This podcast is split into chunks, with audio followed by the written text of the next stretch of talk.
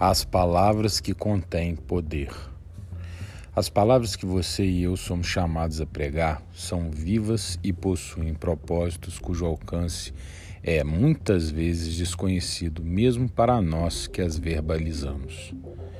Isaías, capítulo 55, versículos 10 e 11.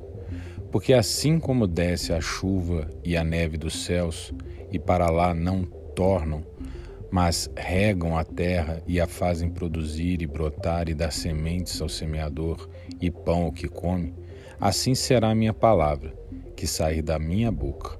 Ela não voltará para mim vazia, antes fará o que me apraz e prosperará naquilo para que a enviei. Pois quando somos feitos instrumentos de Deus, os efeitos de nossas ações passam a não nos pertencer. Romanos capítulo 6, versículo 13, parte final. E ofereçam os membros dos seus corpos a ele como instrumentos de justiça. Às vezes você recita uma passagem bíblica sem possuir grandes pretensões. Apenas fala o que vem ao seu coração sem saber que o efeito que aquela específica palavra causará na outra pessoa. Sem saber que, para aquela pessoa, foi da mais profunda relevância. Vidas são transformadas todos os dias através de atos singelos como este.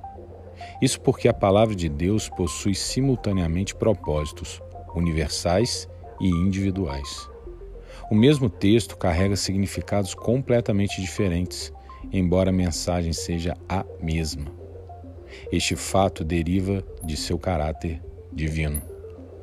2 Timóteo, capítulo 3, versículo 16.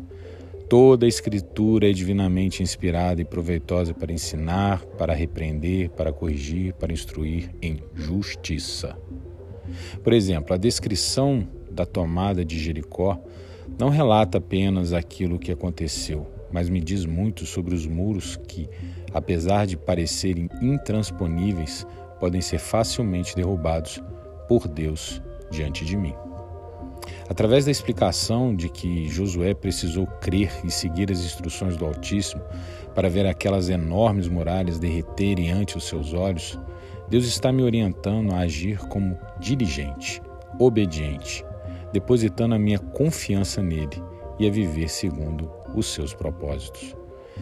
Mas para ter essa experiência sobrenatural, você não pode ficar com as Escrituras como lida com um livro qualquer você precisa orar, meditar, se consagrar. 2 Timóteo, capítulo 2, versículo 15. Procura apresentar-te a Deus aprovado como obreiro que não tem de que se envergonhar, que maneja bem a palavra da verdade. Abra os seus olhos, abra seus ouvidos e busque aumentar o seu campo de visão para então perceber no seu coração que o Senhor colocou aquelas palavras ali diante de você por algum motivo. A palavra de Deus não é um mero texto, ela é uma expressão de poder. Romanos capítulo 1, versículo 16. Porque não me envergonho do evangelho de Cristo, pois é o poder de Deus para a salvação de todo aquele que crê, primeiro do judeu e também do grego. Não sabemos dos muros de Jericó que atormentam nossos irmãos e irmãs.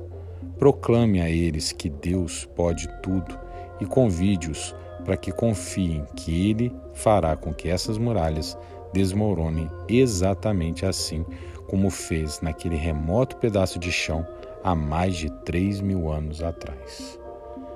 Graças a Deus, graças a Deus.